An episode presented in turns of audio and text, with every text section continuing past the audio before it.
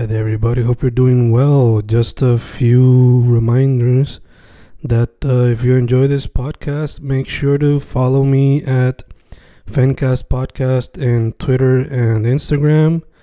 Also, follow the YouTube channel and subscribe at Fanatic or Fencast. Spotify, if you can, also follow the podcast. Meanwhile, si les gusta o le interesaría saber sobre mi poesía, poetry, poetría, you can follow me at Fen Correa at Facebook, Instagram, uh, Twitter, Spotify, Bandcamp. And if you want to buy my books in physical form, you can also look for them in Amazon. Just write Fernando Correa Gonzalez and they should appear. Once again, for the podcast, Fancast or Fancast Podcast en Instagram y Twitter, and YouTube bajo el nombre Fanatic o Fancast.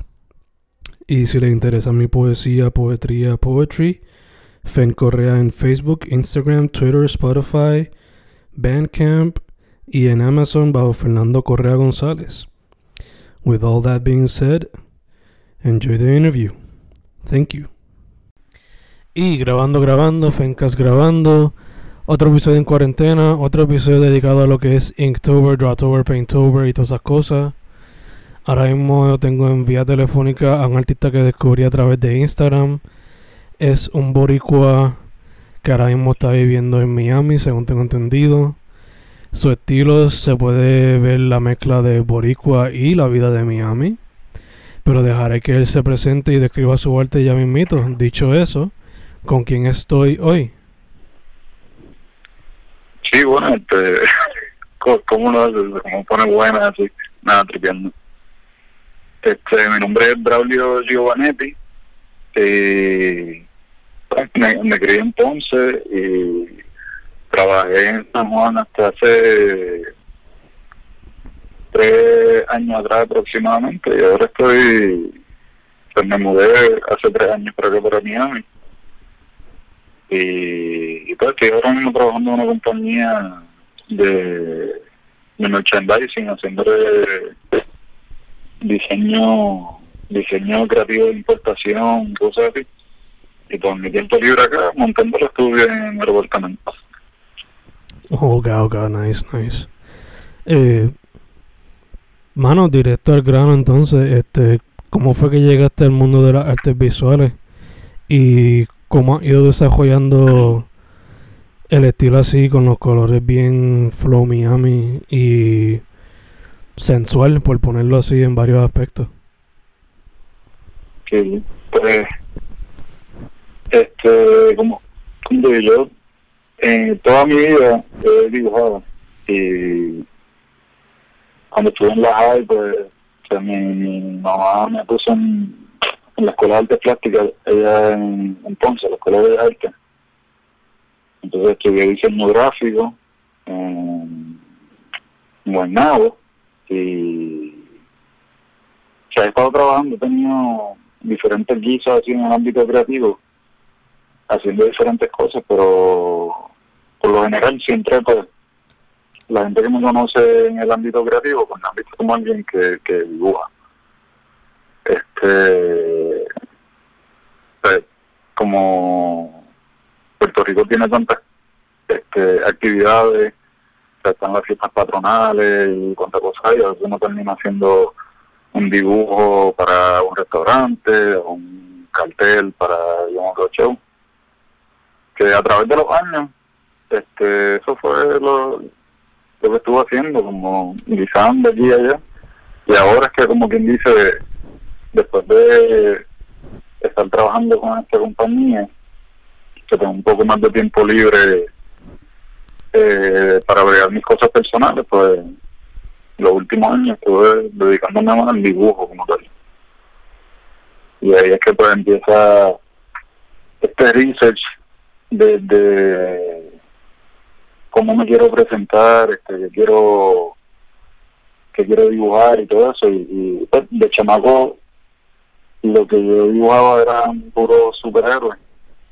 Siempre el típico, el típico este, así musculoso, puesto como predispuesto ya a dibujar eso quería como pues, buscar alguna otra musa. Y un día estaba con una amiga por acá en un thrift shop y entonces empezaron o sea empezamos a caminar en toda la toda la tienda y vimos una sección de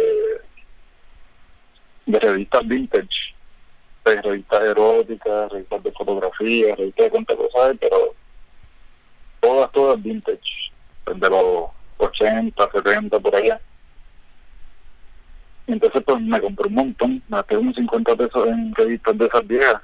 Y me puse a buscar y que esa estética así ochentosa, esos vibes así, ese tipo de colores que yo uso y eso, pues vino mayormente pues, de ese, de ese research, como vi ese estilo visual, me gustó, y yo, bueno, eso es como un clásico, bastante fácil de, identificar, de interpretar. Y dijo que, como quien dice, que, que debía hacer lo que estoy haciendo ahora. Ok, ok, nice. Eh, dijiste que.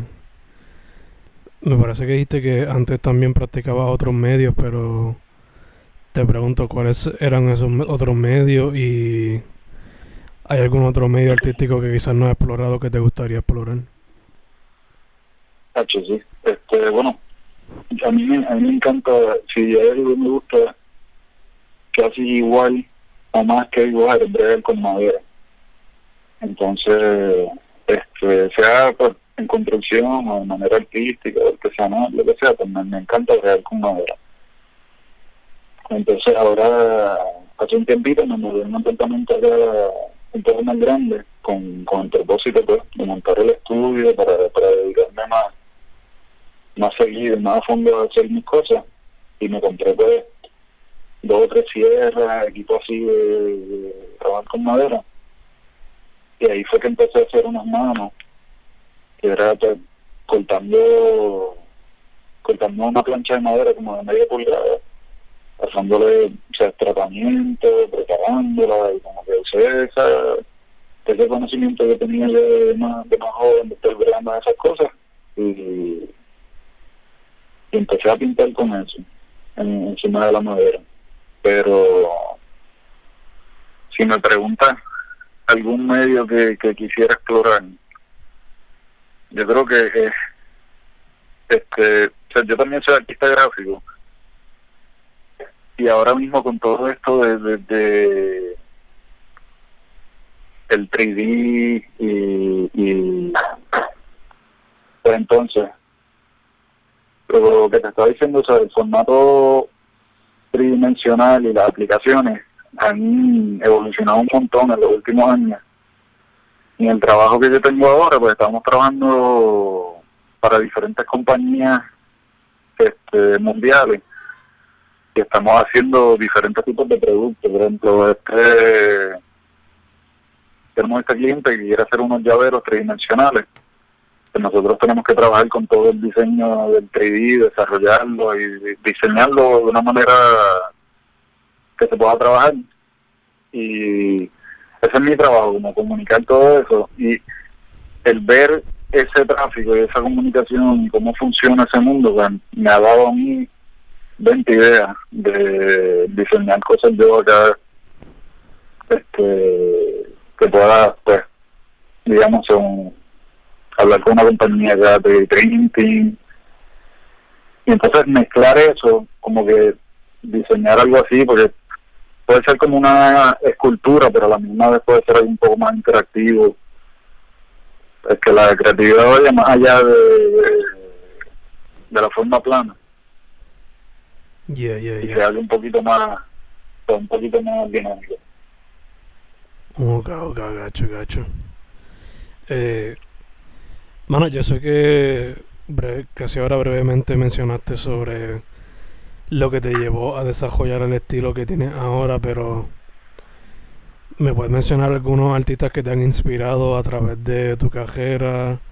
Quizá, qué sé yo, alguna eh, pinturas que admira o cómics que leías cuando chiquito, no sé, o sea, Cosas que te inspiran por lo regular y artistas que te hayan inspirado.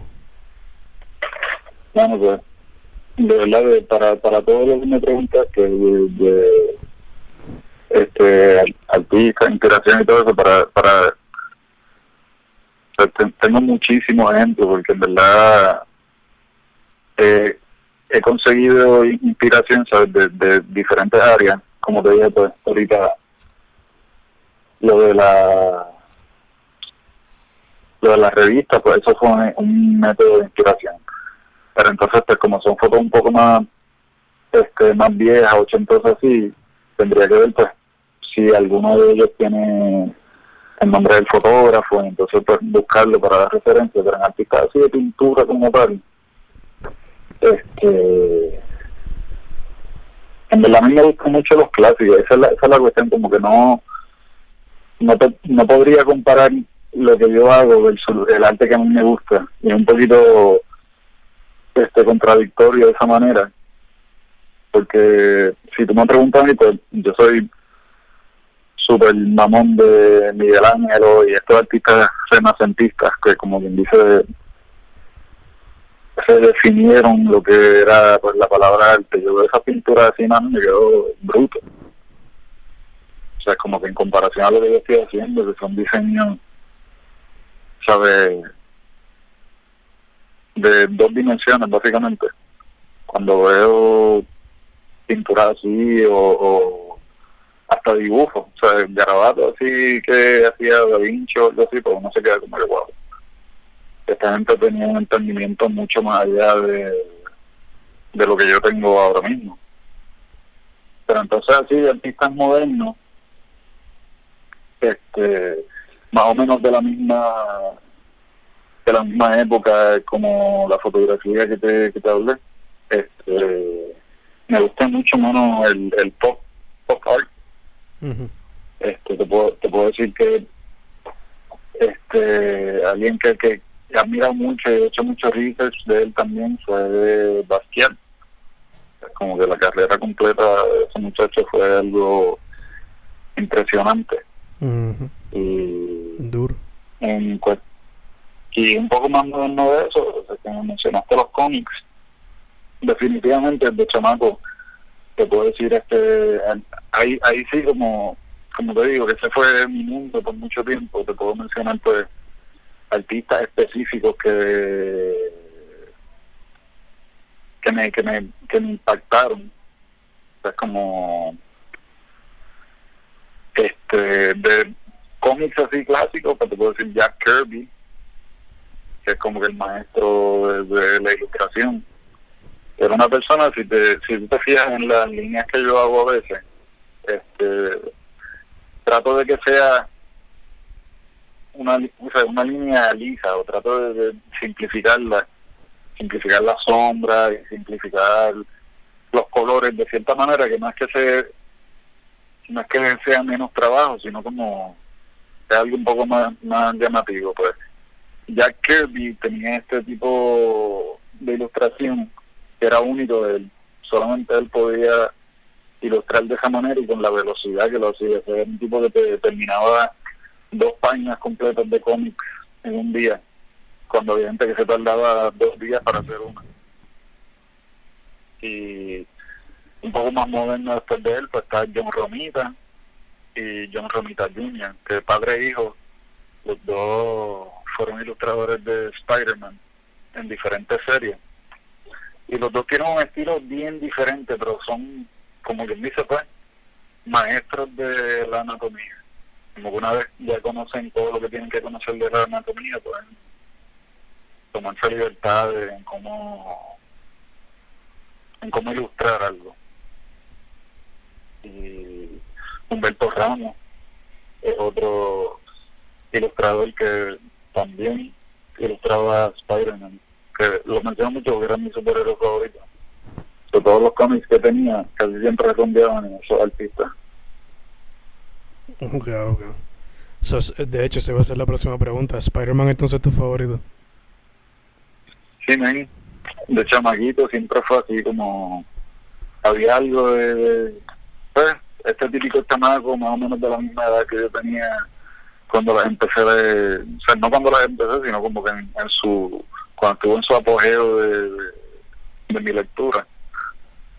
Y o sea, ver que este chamaco que estaba pelado, que no era de un sitio de fantasía, era de Nueva York, lo presentan de esta manera tan real y, y que su como sus conflictos, como quien dice, los únicos conflictos que él tiene son para proteger a su familia y o sea, un superhéroe bien bien nítido, no es como una historia de, si, si pudiera creer en los superhéroes para mí sería más fácil creer en, en Spider-Man por decirlo así ya, ya, ya, ya, te entiendo full. Lo hicieron bien humano, por ponerlo así. Eh, exacto, ¿no? Y la gente a veces se va en unos viajes, como en las películas, las series o lo que sea, de que ah, el director de esta estuvo mejor o esta película fue una mierda. Yo en verdad yo ni veo los, los reviews ni nada, yo simplemente me emociono como hay un juego de Spider-Man, hay una película de Spider-Man, y de verdad me la, me la disfruto todo. no sé si, o sea, no fue hace mucho que era solamente una película cada ciertos años. Ahora como son, ahora como son básicamente todos los años múltiples de ella, pues como que se lo toman for granted, por ponerlo así. Pero entonces asumo que te gusta Spider-Verse. Sí, man. Este, y ahora que ahora que anunciaron que supuestamente viene la película 2, Pompeadero. Este, no, súper pompeado. Y es que esa, esa es otra cosa que yo yo siento que es algo generacional. Yo, yo no sé qué edad tú tienes, yo tengo 32 años. Somos, Este, somos iguales, misma generación.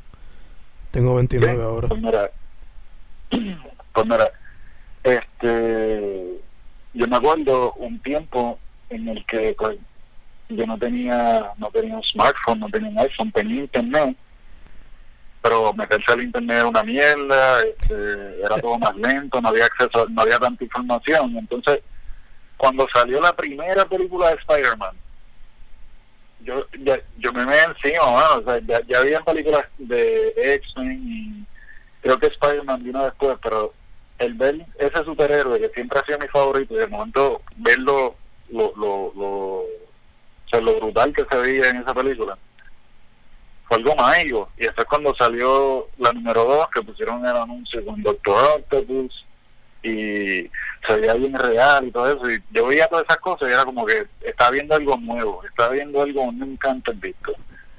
Y esa sensación siento que pues mucha de la gente que, que ve las películas ahora quizás una generación más joven lo vean como que hay otra más otra más por, por esa, ese, ese acceso tan tan infinito que han tenido de información y han tenido ya pues ya ya vi ya vi cuatro trailers ya vi ya vi este el casting ya vi lo que sea. Yo me acuerdo que cuando íbamos al cine de chamaquito la película era nueva y si habías visto un trailer en el 4 pues lo viste si lo habías visto en una cine pero no sé yo, yo digo que eso es parte también de ser creativo tener la capacidad de disfrutar las cosas por, por porque las quieres disfrutar no porque estás esperando la opinión de los demás sino como te, te, te gusta te gusta porque te gusta no tienes que explicárselo a nadie y y lo hace y te lo disfruta. O sea, eso como, como medio medio poético, pero se, se puede aplicar. Y ella también es la cuestión esta de que muchos de los chamacos se criaron ya con el CGI y como dije ahorita, lo toman for granted y ven cualquier cosita y pues ya quizás no les gusta. Y otra cosa es que como se crearon con el internet, lo más que hay son opiniones, pues siempre hay que tener una opinión patoso, tú sabes. Le daña, muchas veces se daña la experiencia de simplemente ir a ver a disfrutar una película y ya. Yo creo que yo creo que por eso fue que Spider-Verse también como que tuvo un impacto grande porque era animación que quizás se había visto un poquito en videojuegos, pero verlo en una película completa, esa mezcla así de colores, pues voló Ah, no, pues todo, eso es todo brutal. Es como es como una obra de arte la película, o sea, es como con lo que es fantasía, es, digamos, una animación que tú te vas a acordar, si la ves, te vas a acordar toda la vida, en el momento que la viste. Pues, ¿sabes? Hay, hay, hay un número bastante delgado de películas animadas que, que son icónicas. Y, y icónicas me refiero, ¿sabes? Más allá de Lion King y estas cosas, sino como que películas animadas que, que desafiaron este, estética y desafiaron conceptos o lo que fuera y simplemente hicieron, rompieron barreras. Pues para mí eso fue Into the Spider-Verse, porque como tú dices, ese privillegio no lo había visto en ningún lado. Los efectos así que de momento parecían dibujos y de momento parecían tridimensional, los visuales, el, el audio, cada vez que salía como que un este eso lo llaman una onomatopeya creo. Como un pao una, una de esas cosas. Sí sí. Y, y como como presentaron los personajes o sea como que todos son normales y de momento te ponen aquí que es un gigante viste spoilers el que no lo haya visto pero o Doctor Octopus que es como que toda la, doctora Octopus cosas así pero quedó brutal. O sea, yo nunca, nunca en mi vida había visto algo así, al, punto de que yo no tengo, las películas que yo veo son en Netflix o así cuando cuando salen y de los pocos DVDs que llegué a comprarme, o sea, de los, que no la compré física fue esa película, para tenerla. Y yeah, ya te entiendo, fue, o sea, para mí que esa película tiene el impacto ahora de lo que tuvo Toy Story para su tiempo y de lo que tuvo Akira para su tiempo. Akira, mano. Pues Akira, Akira estaba viendo yo un fan film que hicieron como si fuera un live action de un comic zoom de, de Akira, pero, o sea, es de embuste, un Kickstarter que ellos hicieron, pero les quedó brutal. Hicieron una animación de tres pares para de tributo Super nice. Pero aquí fue como que los, los, los temas, mano, los temas que decían que eran este que, que era más gore y más violento que, que cual, ¿sabes? y el, el detalle en la animación se, se caía un tipo veías el pelo moviéndose o una eso, una animación de tres pares no sí sí y también el hecho de que o sea, para la gente que no sabía, pues anime. O sea, para ese tiempo, la gente, el western, como que no sabía mucho. eso te pintaban que era una historia de chamaquitos, pero también tenía temas más deep. Como que veía religión, política, vieja, la creación del universo. O sea, cosas que una película de chamaquitos como que no se no se veía. Sí, no, exacto, nada. Eran metáforas bien locas ahí en, un futuro dystopian future. Yeah, yeah. Que de hecho fue el año pasado, ¿verdad? fue este año. No me acuerdo. Según la película, porque yo creo que el 2019 18, yo no me acuerdo. Ah, sí, yo, yo me acuerdo de eso. Yo creo que fue el año pasado. Como que ya lo está pasando ahora. Sí, sí. Neo Tokio ya pasó. Este... Hermano, si, si, tú, si tú le preguntas a cualquier animador, cualquier persona que trabaje en animación, este cualquier persona que trabaje en animación, yo digo que tiene el, el, la, la, capacidad de porque no es lo mismo, o sea, algo, algo animado que un dibujo estático, pero yo digo que no todos los que hagan un dibujo estático pueden hacer una animación este brutal, pero todos los que hagan una animación brutal pueden hacer un, dibujo pues más brutal todavía. So que les tengo como un respeto a, a los que trabajan en ese, en ese campo. Ok, ok, gacho, gacho. De hecho, ¿te gustaría explorar eso en el futuro si pudiera? ¿Cómo es, perdón? ¿Te gustaría explorar eso en el futuro también? Pues fíjate, hermano, yo digo que ese, por lo menos para mí, este, pues, no es un tren en que me montaría. Me gustaría, qué sé yo, si en, si en un futuro tengo el tiempo para hacer algo así o estoy establecido de esa manera, pues Este, no me molestaría trabajar en películas como este storyboarding o concept art, que son cosas, sea, son, son cosas bien nítidas. Cuando tú ves cuando están haciendo una película que antes de grabar cualquier cosa hacen como un cómic de la película completa, pero hecho, hecho acá de rough para el director más o menos visualizar cómo van a hacer los tiros y desarrollar el concepto de los personajes que tenga este personaje tiene que ser este, mayor de edad eh, un, héroe bueno malo o sea, en vez de la personalidad tú vas desarrollando como como el personaje se va en la película. Entonces este no sé digo obviamente los directores y los actores tienen pues tienen la mayoría del peso pero digo que los storyboarders le merecen mejor, o sea, mejor acknowledgement, que les digan, o no sé, como que siento que pasan desapercibidos en, en el ambiente creativo. Obligado, obligado, te entiendo, pues no sea, especialmente en el ámbito de la animación, es como que poniendo la historia antes de moverse, eso. No, claro, y, y estás básicamente en base a lo que tú vas a ilustrar allí, todo el mundo alrededor de esa película se va a mover para lograr esa visión que tú, pues con tu creatividad lograste plasmar, porque es la visión de, del escritor, el director o lo que sea, pero eh, al fin y al cabo es una visión, tú lo plasmas, eh, sea en el papel, en la computadora, que desarrolla ese, ese, ese visual que viene de la visión.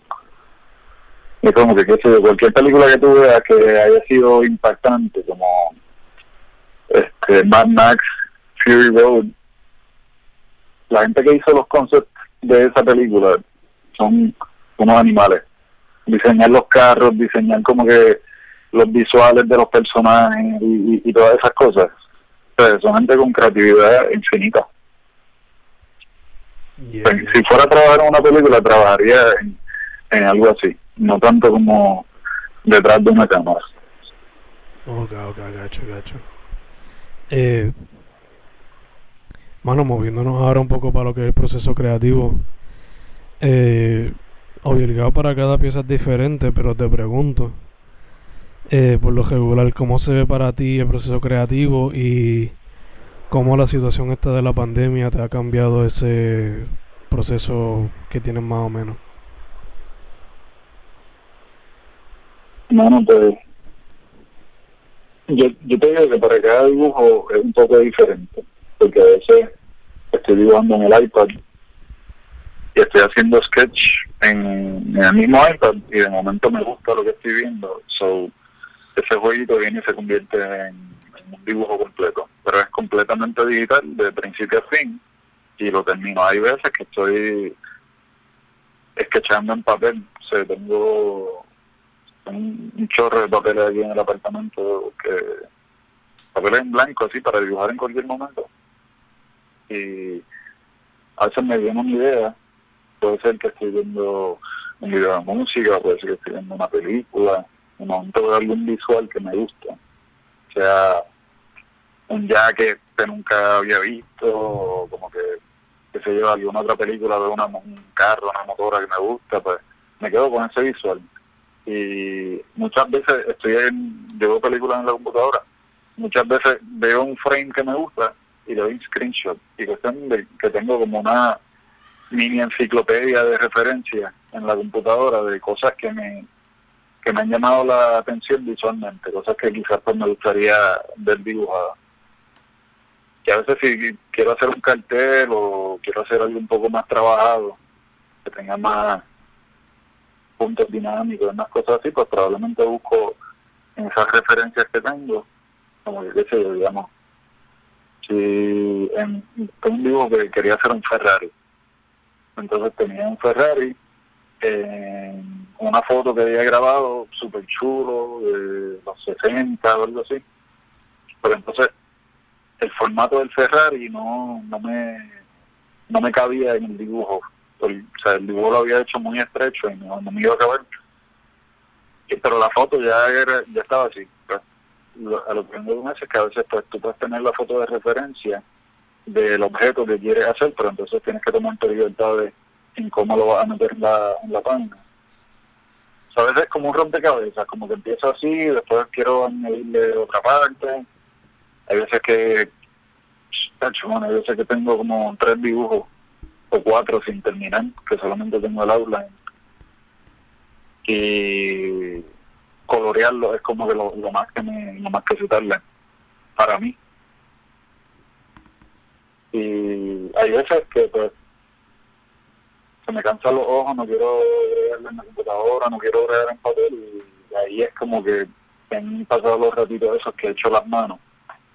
Porque el área donde tengo la sierra en el apartamento pues es cómodo como para mover y hacer bastantes piezas pero esos días que no quiero hacer más nada y que no quiero pensar pues termino haciendo las manos como ya un visual que como bien dice lo, lo estoy practicando lo tengo en la mente de ahí sé dónde van las líneas y todas las manos las empiezo así como que sin pensar son unas manos grandes así típico como los tatuajes estos de las manos rezando.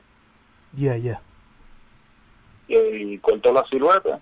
Y a veces corto la silueta y estoy mirando la plancha en blanco como media hora. Y a veces empiezo, qué sé yo, no se me ocurre qué hacer, empiezo a pintarla. Y mientras voy pintando, digo, hombre, me quedaría cabrón un tatuaje aquí o nada más una sortija acá. Eso como que se crea solo. Hay siempre para, para lo, que eso es lo lo más irónico, para los dibujos digitales, que tú puedes equivocarte mil veces, me tardo muchísimo en conceptualizar un dibujo y lograr que se vea la idea, porque estoy como que dando para atrás en mi mente, borrando aquí, haciendo acá y siendo tan perfeccionista que se me, tarda, me tarda en terminar, pero me da algo así como pintura, pinceles, que ya el cerebro está acostumbrado a pensar que va a ser un reguero y que puedes tapar si se te daña, pues trata de arreglarlo con una pintura. Porque da este cierto tipo de, de libertad. Y el, el, hice uno que era, se ve como una pizza, que tiene pepperoni y queso. Eso yo lo había empezado pensando que iba a ser de mil, que iba a ser unas manos cubiertas en miel. Y en momento lo estoy pintando así de amarillo y viene un pan y dice, ah, mira, parece queso. Y yo pues todavía de queso ahora, y, y de queso, y le los pezones, y así de queso. Entiendes que esa, esa manera de pintar así libremente, sin, compromiso a, a, que tiene que cumplir con una estética, simplemente hacerlo por hacerlo, es mejor, ir soltándose. Ok, ok, gacho, gacho. Eh, mano, ya que mencionas el hecho de que te tardas mucho por querer ser perfeccionista, te pregunto, porque pues esto va a salir para Inktober y ese tipo de, de objetos. te pregunto, ¿qué piensas de Inktober, Drawtober, Painttober? Eh, ¿Te has tirado el objeto? ¿Lo has considerado? ¿Qué piensas de ese tipo de objetos? yo yo y cualquier yo y cualquier otro dibujante amigo mío todos los años anualmente tenemos el, mismo dilema de decir ok estamos a tiempo vamos a hacer todo lo vamos a terminar pero es como que uno queriendo hacer sus cosas por el lado más este yo en mi caso pues también tengo un trabajo este full que puedo empezar súper motivado. Puedo empezar a las millas y decir, ah, pues mira, hoy voy a hacer este dibujo y otro día hago para así como que me, ahorro un día y este siempre empiezo como que con, con, combustible, bro, y después al cuarto día ya es como que ya lo no voy a hacer otro dibujo así. Porque a veces, no sé, a veces es que la lista no te gusta, ¿entiendes? A veces es como que, ah, qué sé yo, el primer dibujo es el tema de serpiente ah, brutal, una serpiente, se ve cool lo que sea, y después el otro dice, qué sé yo, algo como berenjena, o, como el como el emoji, entiendes que veo un, veo un tema así para Inktober y de momento es como humano, pero que voy a dibujar yo, ¿entiendes? Que voy a dibujar yo algo así que no me gusta. Y ese es mi dilema. y, ahora mismo aquí me gustaría declarar y decir como que claro que si no poner los pantalones en mis hijos, porque soy un adulto de 32 años y voy a hacer Inktober, le voy a dar media hora al día, por las mañanas, todos los días voy a hacer uno y en 30 días, 31 días ya lo habré terminado. Y lo puedo decir aquí y me gustaría cumplirlo, pero no es tan difícil, bro.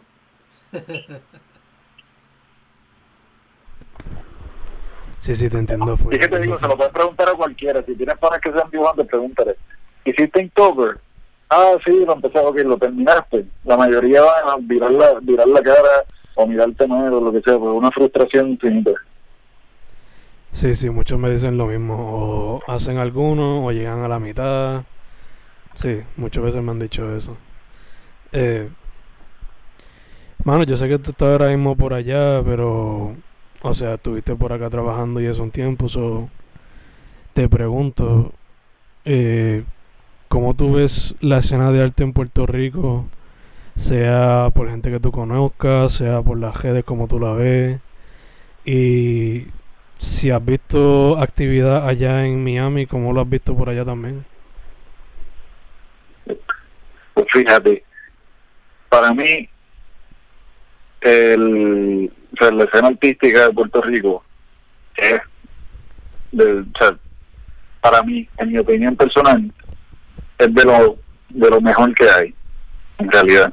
Y hay mucha gente que se pone anti, como que, ah, no, pero una vez tú vives en otro sitio que no sea Puerto Rico, tú te das cuenta que la creatividad la hay en todos lados, pero para mí ha sido bien difícil encontrar un sitio como Puerto Rico, que un espacio así relativamente pequeño haya tanta capacidad de, desarrollar talento de todo ámbito, Porque si quieres digerir el arte a pintura nada más, pues está bien, pero aparte de la pintura hay artesanos, hay escultores, hasta hasta la gente, o sea, yo soy de Ponce, hasta la gente que se dedica a hacer este máscaras de gigantes, ¿entiendes? Es como una, Puerto Rico es una isla de,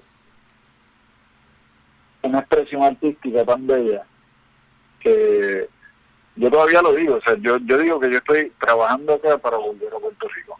Eso es todo lo que yo estoy haciendo, es porque a pesar de que yo vivo aquí en Miami, al lado de donde hacen Basel y estoy súper cerca de Wynwood. Y ahí, o sea, hay mucho, hay, hay mucho movimiento artístico acá, hay mucha galería, hay mucho evento, hay muchas cosas, o sea, que definitivamente tiene sus beneficios, pero en cuestión de no solamente la, la variedad, sino también la gente la gente en el ambiente en el ambiente artístico en Puerto Rico, yo entiendo que a menos que no haya un asunto personal, yo siento que el artista en Puerto Rico respeta al artista. ¿Entiendes lo que te digo? Como que hay, hay cierto tipo de, ok, yo soy artista, tú eres un artista, que yo te, estoy, te estoy identificando como artista, ya lo tengo un cierto respeto de que tú también eres parte de este ambiente. Porque en muchas en muchas ocasiones en Puerto Rico yo me vi adentrado en grupos que dentro del grupo pues la mayoría eran artistas sea de cantantes sea de, de, lo, que fuese gente que se desarrolla en el ambiente artístico y al tú querer adentrarte a eso y demostrar un interés genuino pues en, esa, esas veces que me, que me sucedió a mí, pues yo me sentí aceptado y abrazado por la comunidad artística. Versus acá, que es como, acá siento que es más una competencia. Y es competencia en todos lados, hablando claro, pero acá, acá siento más que está todo el mundo con esta mentalidad de que ah, ya yo lo logré, no tengo que estar diciéndole a nadie cómo lograrlo, está como que todo el mundo en la suya.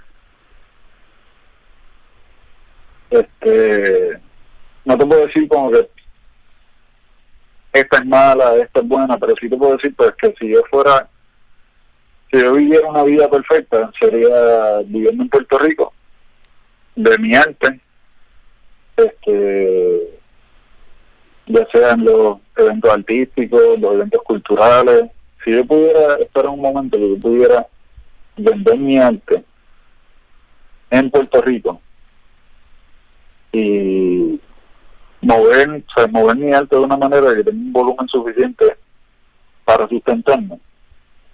Eso para mí es ya ser exitoso. Eso es ser exitoso por, por el resto de mi vida.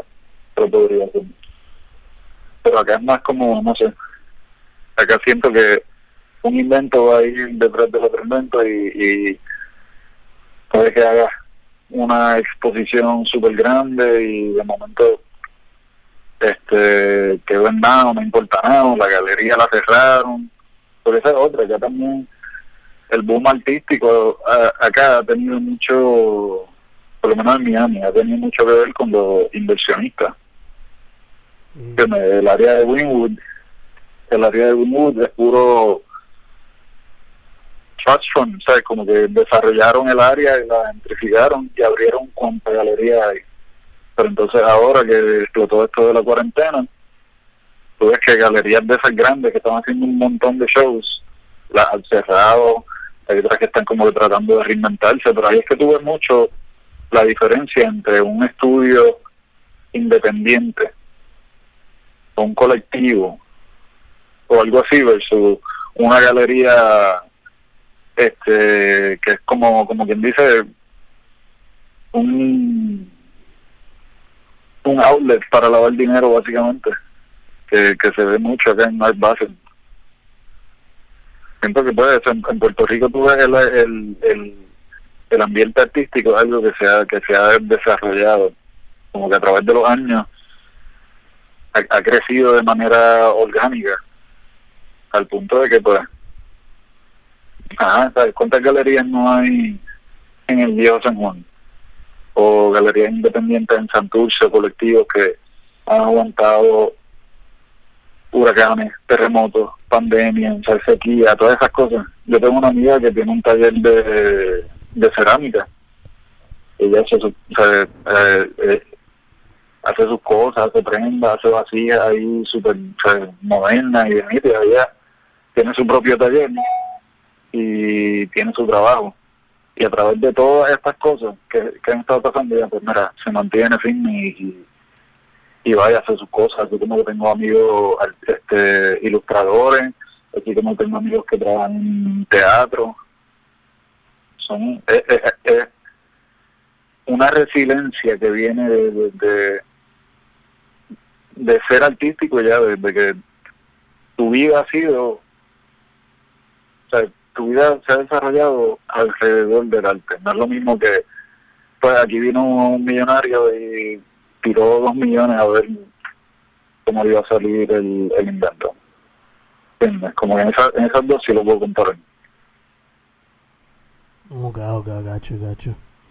Eh, mano, este, como me dijiste, pues estás trabajando y eso, pero en lo personal, ¿tienes algunos proyectos que estés desarrollando que se pueda ver algo pronto por Instagram?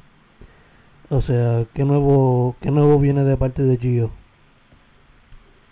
Pues no, este, ahora mismo tengo, tengo como tres dibujos que, estado haciendo a mano, que los tenía ahí un poquito aguantados y como vi unas cosas aquí y, lograba hacer espacio, porque son bastante grandes. Y quiero hacer espero ya en los próximos meses poder tirar una serigrafía. Este, hecho acá a, mano, o sea, impreso a mano, en papel. Este, estoy checando por diferentes suplidores de papel para, para buscar el, el, que me gusta, ¿verdad? Y quiero hacer como una serigrafía originales, este, una tirada como de 300 o algo así, y vender unos carteles es algo que, que la impresión es algo que siempre a mí me, ha llamado mucho la atención. En Puerto Rico, pues la serigrafía es la, la es una columna de, del mundo artístico de Puerto Rico, porque Puerto Rico tiene una cultura y una subcultura del cartelismo que o sea que en verdad si, si, te, si te adentras lo suficiente y vas a estas esta feria ferias artesanales donde también como que hay venden, venden pintura y venden piezas va a ver la, la, la, la calidad del cartel clásico de Puerto Rico es algo único como a mí me gustan mucho estos estos carteles como de las películas vintage, como estas películas de horror de los 50 y cosas así. Ajá. Y el, el cartel de Puerto Rico, de la misma manera que, que son vintage posters, tienen su, su, su estética, pues el cartel de Puerto Rico tiene su estética también, es algo bien, bien personal. Y pues quiero hacerlo de esa manera, este, de un profesor que se llama Miguel Morales, él fue profesor mío en la, universidad y fue el que me enseñó lo que es arte- este, serigrafía artesanal. Tiene un taller que tiene la esposa y, el hijo que a veces hace cosas también. Llama el taller Los Tres. Taller Los Tres. Entonces pues, ella, la esposa hace repujado y él hace pues carteles de serigrafía a mano. Cada color lo imprime a mano, el papel lo corta él, toda la separación y todo eso. Es un tipo que, que es un, un monstruo haciéndose serigrafía. Pues él, él, él se dedica, aparte de ser profesor, pues gran, gran parte de su labor es hacer esos carteles. Y pues quiero ver como que si puedo, si puedo, este, ¿cómo es? Revisit, o sea, si puedo volver a volver a entrar en ese mundo de, de la impresión artesanal y, y tirar unos cuantos postercitos. Y las manos, definitivamente, la- tengo como dos manos que tengo que terminar, que las tengo ahí. O sea, esta semana y la semana pasada estuve como que demasiado enfocado en el trabajo de la oficina y ya es como el momento de darle tal de vida al, al, al estudio personal. Ok, ok, nice, nice. De hecho, ahora que mencionar las manos otra vez, este. Para mí, yo es fácil visualizarla como que merch, sea camiseta o stickers, o como que un diseño para Me lo han dicho, ¿sabes? A mí- Yo imagino como que que unos, unos también estarían bien. Sí, sí, se presta mucho para eso. Eh. Mano, para la gente que no bueno. Pues, este, mu- mucha, mucha gente me, me contacta por, por los DMs, por, o sea, a veces, a veces no los veo porque si son gente que, que todavía no sigo, pues me caen los en, los requested messages y a veces me tardo pues, un ratito en verlo, pero, pero siempre los contesto. Ahí mismo por el Instagram, que le puse amor tropical como amor así como en francés como A M O U R y tropical y fue como que acá haciendo brainstorming con los panas como de mano pero ¿qué, qué nombre le voy a poner a la página. Y y pues estábamos hablando del amor que, que, tengo por Puerto Rico y las ganas que tengo de volver a Puerto Rico. Y entonces pues estábamos hablando de, de, de- lo bello del trópico y, y las playas y todo eso. Y como que entre palabreo y esos temas pues salió el nombre de Amor Tropical y lo puse así. Este estoy empezando a firmar las piezas así con con Gio que es como como quien dice mi nombre artístico. Eh, por ahí por Instagram o por por email me pueden conseguir en Art by Brow arroba gmail.com o sea como arte por Brow pero en inglés. Esos dos sitios yo creo que es lo más lo más lo más eficaz. Ok, ok, perfecto, perfecto. Eh, mano, por último, para cerrar con esta pregunta, eh, se la jugué a Snoop Dogg, pero le hago unos cambios para ti específicamente. Eh, imagínate que estás en una isla desierta y que solamente te llevaste tres medios de entretenimiento. Eh, para él originalmente son discos, pero para ti son tres películas animadas. ¿Cuáles son esas tres películas animadas que te lleva? Si estoy en una isla desierta y solamente tengo tres películas animadas para escoger para matar el aburrimiento en esa isla. Eso hace. Wow. Pero, pero fíjate fácil, porque ya las, ya las vimos las tres. Este, la uno sería este Fantasia de Disney, la original, que es como para mí es una, una, una de las películas más una de las películas más cabronas que ha existido para mí es Fantasia. La mezcla audiovisual todo. Eh, e, esa este la segunda Akira que como te dije es una película que el que no ha visto Akira pues tiene que verlo ya. Está creo que la tiene hasta en YouTube completa. Y una si no fuera por esa película quién sabe cómo se verían las películas animadas hoy en día o sea porque influenciaron tantos artistas y rompieron tantas barreras que y pues, la tercera este, Into the Spider-Verse porque no ha salido Into the Spider-Verse 2 probablemente sería escogería en ese caso la Nice, nice, me encanta, man. Todas son groundbreaking, cada una en su propia manera. Sí, man, en verdad pienso que son, son películas que puedes ver por cantitos también y puedes seguir viéndolas o puedes verlas completas. Se dan, se dan ver completas, no es como. No, hay, no hay meaningless animation. O sea que hay, hay otras películas que tienen muchos fillers que ponen un, un background estático y hacen el movimiento en el personaje lo más mínimo posible versus estas películas que es como que todos los frames de las películas tienen un significado. Yeah, yeah, exacto, exacto. Eh, mano, primero que todo, gracias por haber dicho que sí para la entrevista. Segundo... Hecho, mano, gracias a ti. No, y gracias Nunca había hecho algo así como un podcast o una entrevista ni, ni nada haciendo los nítido. Al principio fue como que medio raro, como que no sabía dónde estaba. pero después me, me, aflojó, me aflojó un poquito. Don't worry, don't worry. Segundo es mascarilla y hand sanitizer, o como es. Hecho por él. Tercero, para antes siempre, mano, y de verdad que looking forward para lo que estás trabajando. Me gusta mucho el arte que tienes eh, en Instagram ahora mismo. Gracias, gracias mi hermano, de verdad. Agradezco mucho la, la, oportunidad de pensar en mí y todo eso, me hace sentir bien. Este, definitivamente voy a meterle, meterle chambón para sacar algo rapidito. Nice, nice. ¿Verdad que looking forward to it? Su nombre es Braulio Giovanetti. Gio for short.